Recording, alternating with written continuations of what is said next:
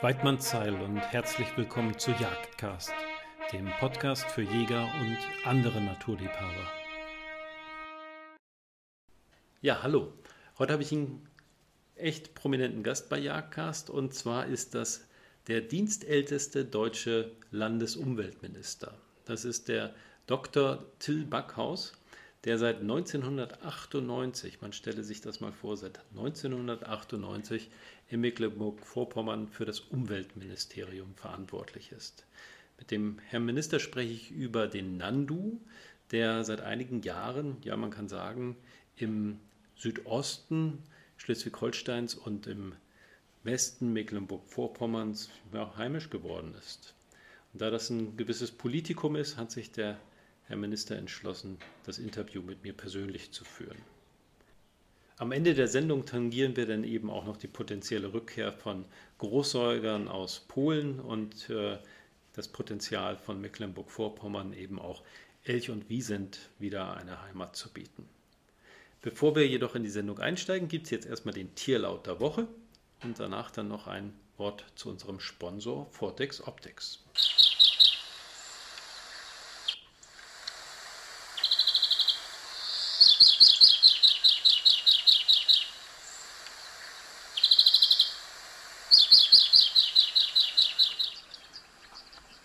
Wer Jagdcast regelmäßig hört und mich kennt, der weiß, dass ich die Jagd auf eigene Faust ganz besonders liebe und dass ich jetzt gar nicht abwarten kann, eines Tages in der Wildnis Nordamerikas auf eigene Faust zu jagen.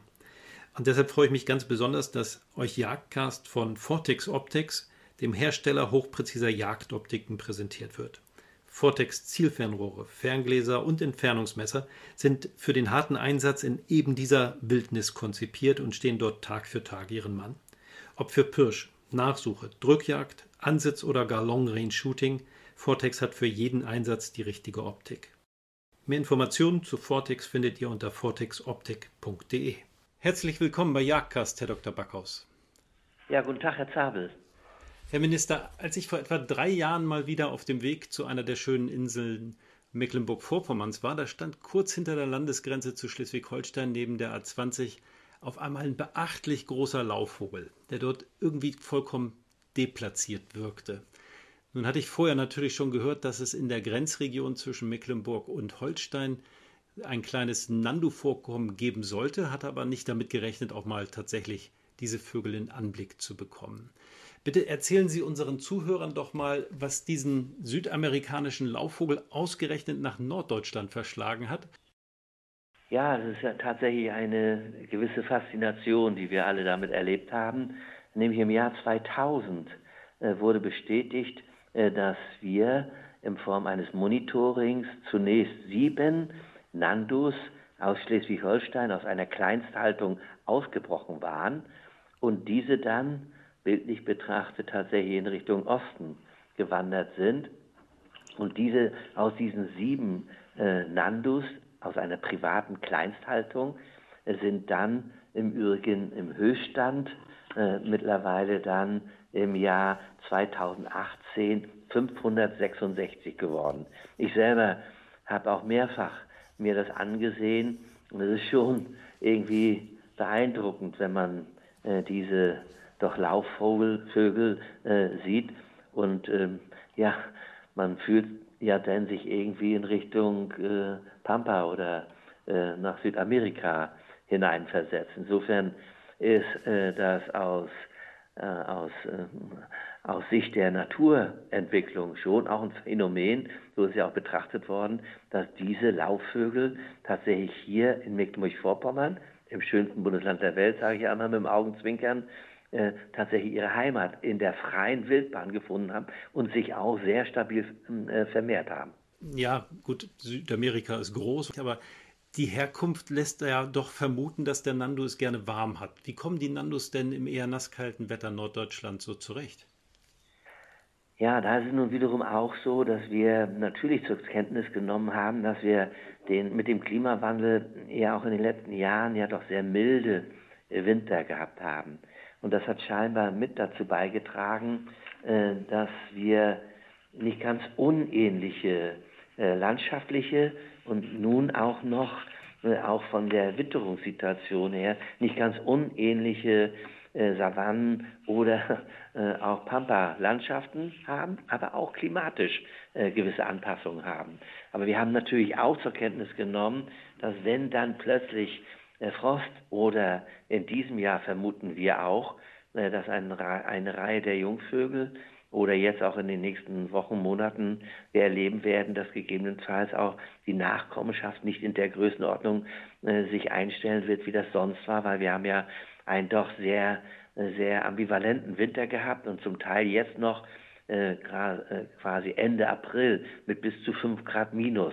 Das ist dann schon auch für die Nachkommen und die, deren Populationsentwicklung nicht ganz ohne. Hm. Wovon leben die Vögel denn?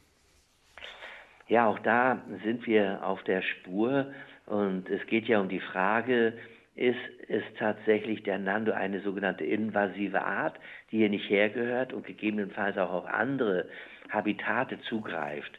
Ähm, und äh, wir haben in den letzten Jahren auch immer mal wieder äh, durch äh, verunfallte Tiere diese analysiert und ganz stark in, in den Mägen dieser Nandus wird natürlich der Raps gefunden, aber es sind eben auch äh, Insekten äh, und auch andere Arten gefunden worden, weil er ist ja äh, tatsächlich auf hochwertiges Eiweiß angewiesen.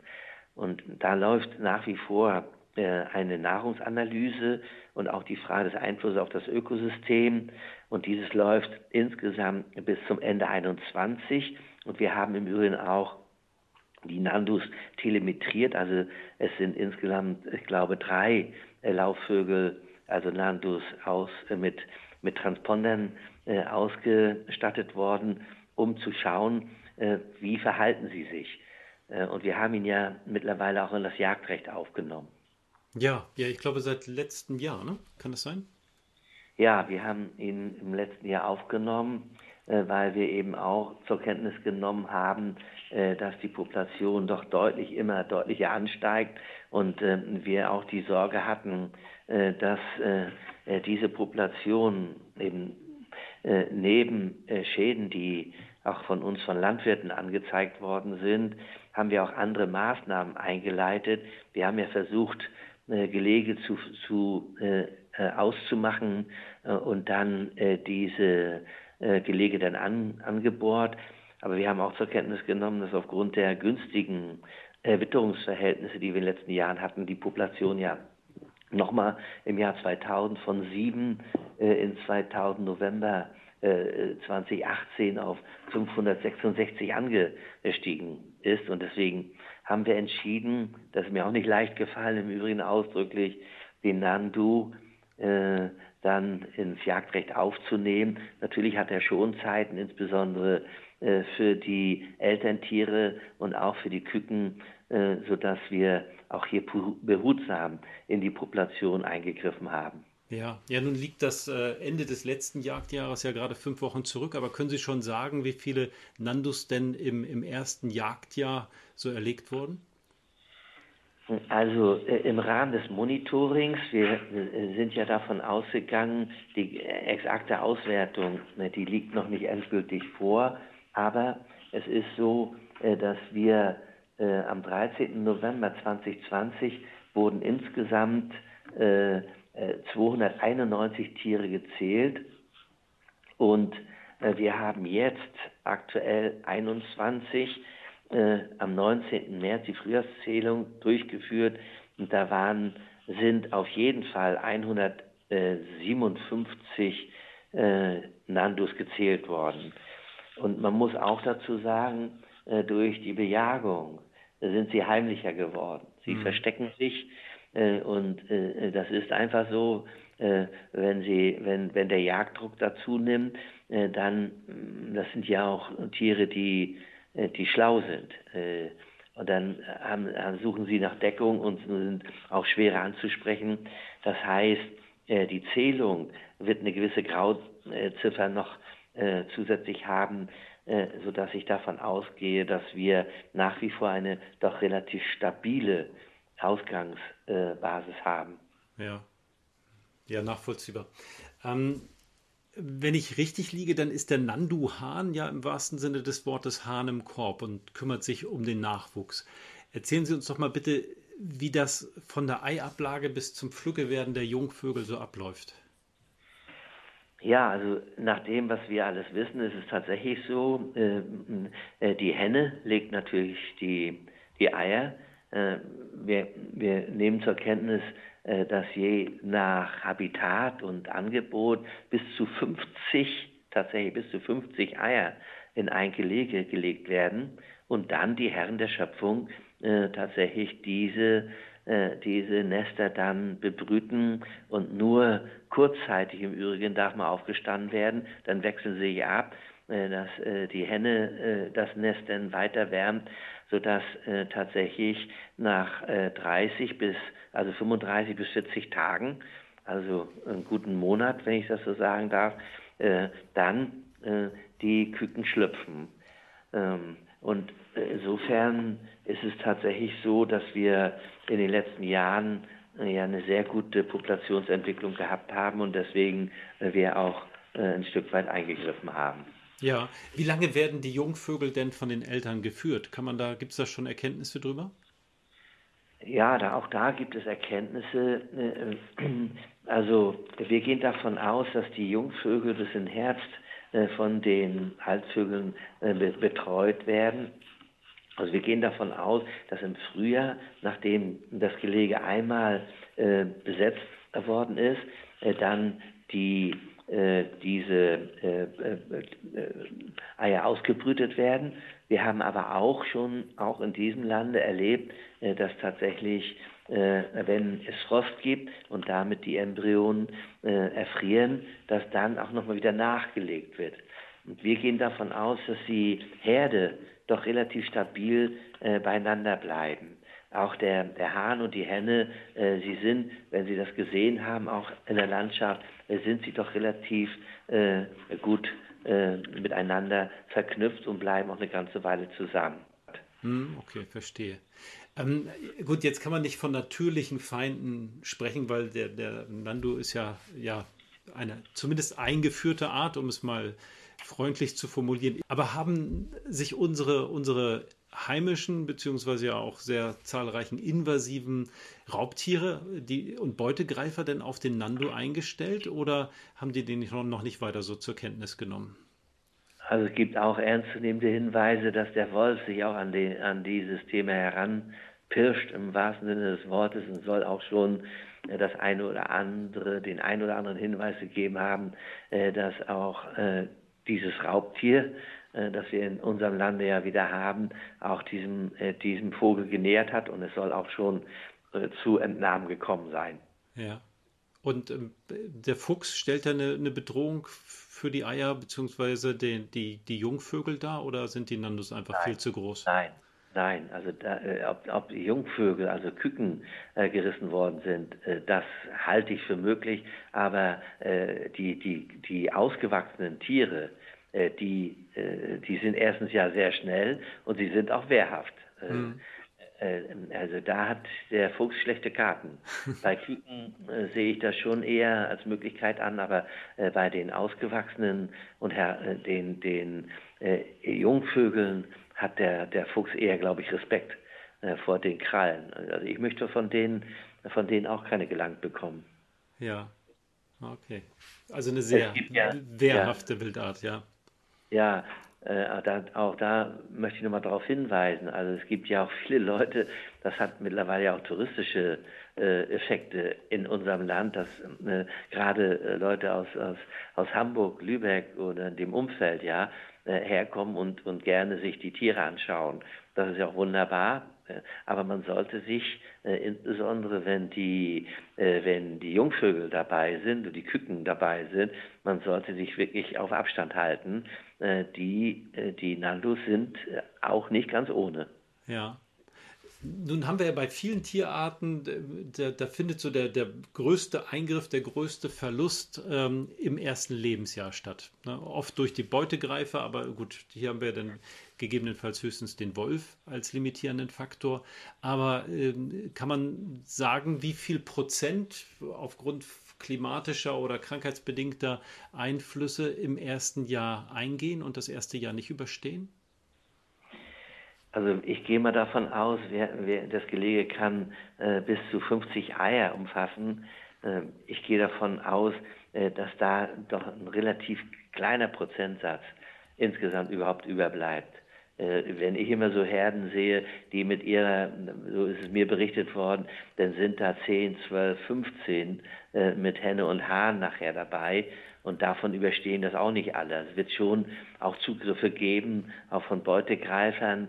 Ich gehe mal davon aus, äh, dass auch in der Natur dieser Grundsatz gilt, der Stärkste setzt sich durch und die, die besonders behütet sind. Das ist ja immer so. Also äh, der, der, ein Großteil äh, der, der, des Geleges äh, wird davon nicht überbleiben. Hm. Okay. Und wissen wir, wie alt die Vögel werden? Vielleicht gibt es ja auch Erkenntnisse schon aus, aus Südamerika. Ja, also aufgrund der, äh, der, das sind die Daten, die, die wir aus Südamerika kennen. Also wir wissen, äh, auch bei uns werden sie bis zu 1,40 Meter groß. Sie werden bis 45 Kilogramm schwer und äh, tatsächlich auch bei uns laufen sie bis 100, bis bis 60 Kilometer, äh, bis 60 Kilometer die Stunde. Auch das ist wohl schon ausprobiert worden, wenn sie dann nebenher äh, gefahren sind in den landwirtschaftlichen Wegen, kann man das ja auch, auch haben unsere Leute wohl ausprobiert. Und er frisst tatsächlich am Tag äh, ein, anderthalb Kilo hauptsächlich pflanzliche Nahrung. Und die Geschlechtsreife erreichen sie in Mecklenburg-Vorpommern äh, nach äh, zwei bis drei Jahren. Und äh, um den Nachwuchs kümmern sich, wie gesagt, eben die männlichen Tiere. Sie brüten 35 äh, bis 40 Tage lang äh, und sie werden, äh, also was das Alter anbetrifft, da habe ich jetzt keine konkreten, aber wir wissen, dass die hier auch vier und fünf Jahre alt auf jeden Fall geworden sind. Ja. Hm. Nun, also sind die Nandus ja wirklich schöne Tiere, aber eigentlich ist der Nando ja, wir haben es so ein bisschen äh, ja, umschifft bisher, ähm, eine invasive Art. Wieso wird das Vorkommen eigentlich nicht vollständig entnommen? Also müsste das nicht ähnlich wie beim Mundjagd, den wir ja auch in einigen Bundesländern haben und wo die Bestrebungen sehr groß sind, den denn sofort zu entnehmen, auch beim Nando angestrebt werden? Ja, und da wir uns, äh, berufen wir uns ja auf das Bundesamt für Naturschutz. Und da ist natürlich die Frage zu stellen, ist der Nando eine sogenannte invasive Art oder ist er aufgrund seiner, äh, äh, seiner Lebensart und äh, seines Umgangs mit dem Ökosystem Natur, ist er äh, quasi potenziell invasiv oder aber äh, kann man äh, diese Art in der Perspektive auch hier quasi als, als als Art, die auch das Ökosystem beflügelt oder stabilisiert oder wie auch immer einschätzen. Und da sind wir noch nicht am Ende. Er richtet natürlich insbesondere im, in der Landwirtschaft, das wird ja immer wieder kritisiert, äh, äh dass er bis zu, dass er doch eben erhebliche Schäden äh, äh, anrichtet, weil er zupft, ja, das werden Sie dann vielleicht auch gesehen haben. Ähm, äh, und, und deswegen gab es hier immer wieder die Diskussion. Und ähm, für mich ist eins klar, äh, wir werden das äh, weiter begleiten. Und äh, für uns ist auch klar, äh, das Jagdrecht, das wir jetzt ausüben, es geht hier um Bestandsregulierung und nicht um Ausrottung. Aus, um, nochmal, es geht hier, wie gesagt, um Bestandsregulierung und nicht um Ausrottung. Ja, ja, gut, also nee, sonst wäre das ja auch keine Jagd. Jagd ist für mich immer die nachhaltige Bewirtschaftung einer natürlichen Ressource ähm, und, und hat ja nicht das Ziel, irgendwelche Arten auszurotten. Ne? Ja, und eben habe ich das nochmal, äh, die Lebenserwartung, äh, die schwankt ja zwischen 15 und 25 Jahre. Also auch das äh, können wir hier erreichen, ohne, ohne große Probleme. Wow, das ist ja wirklich ein stolzes Alter, ja. Ja. Ja.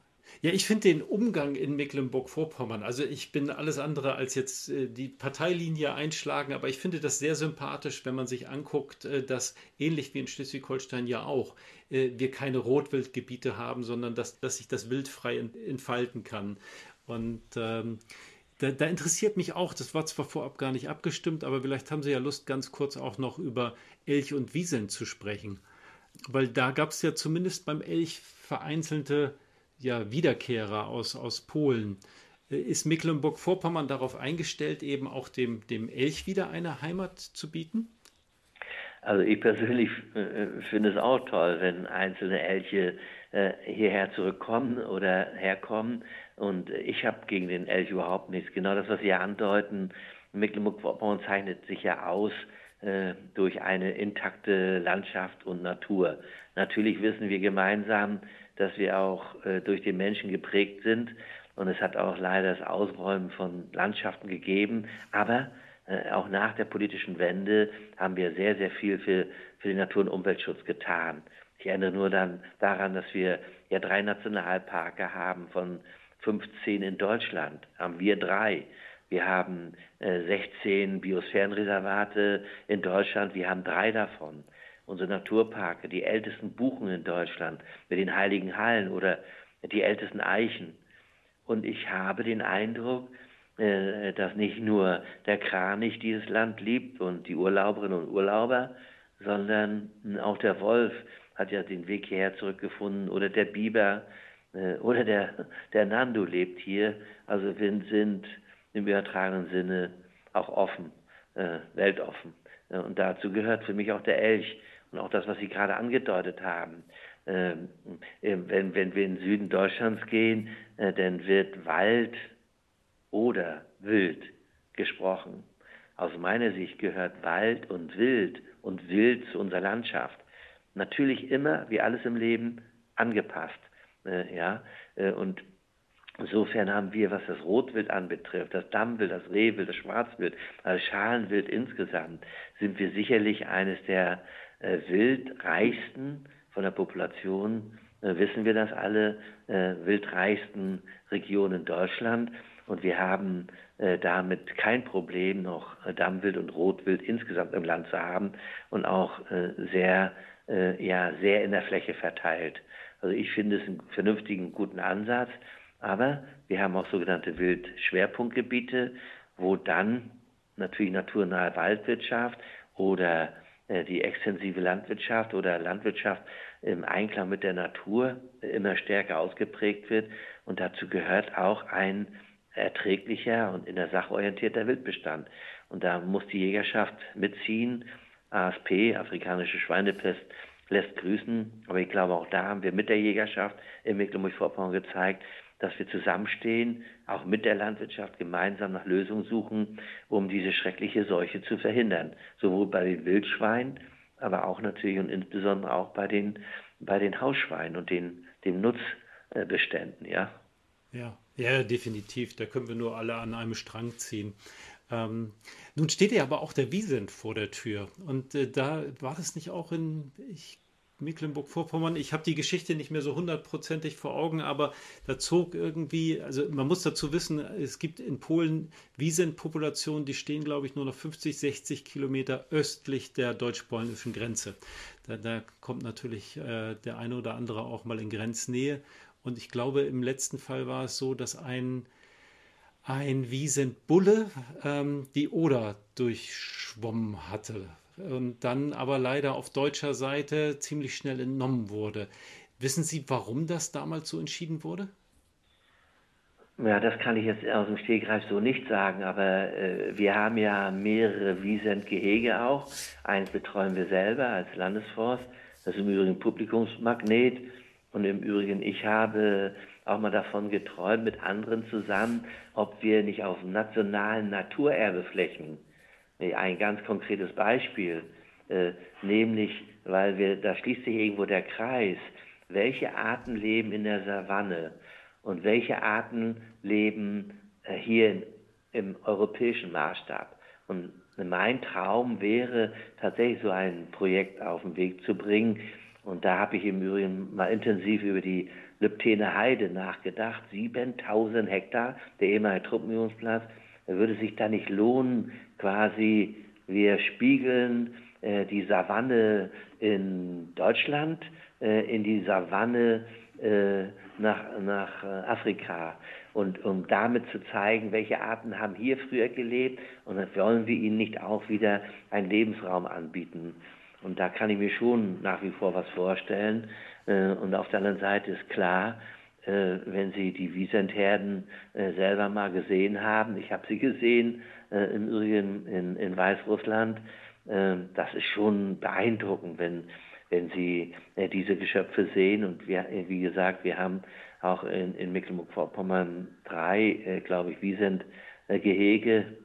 Wie das in der Zukunft weitergeht, ähm, also ich bin auch dafür äh, in gewisser Weise offen, aber das, das muss man in Ruhe weiter diskutieren. Ja, natürlich. Ähm, aber ich finde, für solche Dinge offen zu sein, ähm, ist ja erstmal die Grundvoraussetzung, äh, dass politischer, ja, zumindest keine ja. Ablehnung vorhanden ist. Ja, äh, Herr Minister, ich, vielen Dank für das Gespräch. Also, und dass ja, Sie uns Einblicke in diese ja für uns mitteleuropäische Jäger ja doch recht spezielle Wildart äh, des Nando gegeben haben. Das war sehr, sehr interessant. Ja, vielen Dank. Ich wünsche der Jägerschaft äh, Weidmanns Heil. Äh, wir passen auf die Nandos auf, dass wir sie nicht ausrotten, sondern dass wir sie vernünftig bewirtschaften. Und ich glaube, die Jägerschaft, aber auch die Naturinteressierten erkennen, Mecklenburg-Vorpommern ist äh, artenreich und äh, wir hoffen, dass wir das auch schön weiter erhalten können. Ja, viel Erfolg dabei. Vielen Dank. Jo, gleichfalls. Vielen Dank. Alles Gute, ne? Ja, ich denke, dass sich der Herr Minister recht wacker geschlagen hat.